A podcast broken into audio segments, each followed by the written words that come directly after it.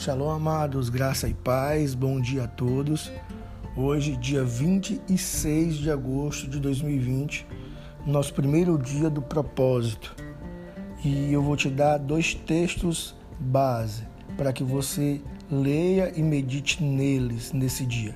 O primeiro está lá em João, capítulo 14, versículo 26, que vai dizer assim, ó: "Mas o conselheiro, o paracletos, o consolador, o ajudador, o intercessor, o advogado, o fortalecedor, o auxiliador, o Espírito Santo, que o Pai enviará em meu nome, em meu lugar, para me representar e agir a meu favor.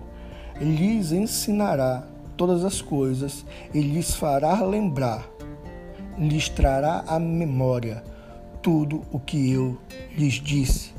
Nesse primeiro versículo, querido, eu quero te deixar uma pergunta: quem é o Espírito Santo para você? Quem que nível de conhecimento do Espírito Santo você tem? Eu te aconselho a meditar nesse versículo para ter um, um despertar novo sobre quem é o Espírito Santo. Permita-me fazer algumas declarações que ficarão mais claras quanto mais nos aprofundarmos nessa discussão. Primeiro, praticamente não existe vida cristã sem o Espírito Santo. Sem o Espírito Santo, o cristianismo é seco, monótono e mundano. Sem o Espírito Santo, nosso trabalho é esgotador e cansativo. Sem o Espírito Santo, não existe comunhão com Deus remova, retire o Espírito Santo de uma igreja e uma dessas duas coisas irá acontecer. Essa igreja vai se, se transformar num clube social ou essa igreja vai se transformar em uma instituição religiosa. A verdade é, não há revelação sem o Espírito Santo. Na verdade, sem o Espírito, a escritura se torna letal, pois nos foi dito que a letra mata, mas o espírito vivifica. Não há visão sem o Espírito Santo, não há alegria sem o Espírito Santo, não há paz sem ele e não há liberdade sem o Espírito Santo. O Senhor é o Espírito e onde está o Espírito do Senhor, ali há liberdade. É sobre esse Espírito Santo que nós iremos falar durante esses dias. É o conhecimento, a intimidade que nós iremos gerar com o Espírito Santo. E o nosso segundo texto desse dia está lá em João 14, 16 e 17, que diz: E eu pedirei ao Pai, e lhes dará, e ele lhes dará outro conselheiro consolador, ajudador, intercessor, advogado, fortalecedor e auxiliador, para estar com vocês para sempre. O Espírito da Verdade, essas palavras saem da boca de Jesus, que iria ao Pai e, quando chegasse ao Pai, pediria que lhes enviasse outro conselheiro, outro igual a ele.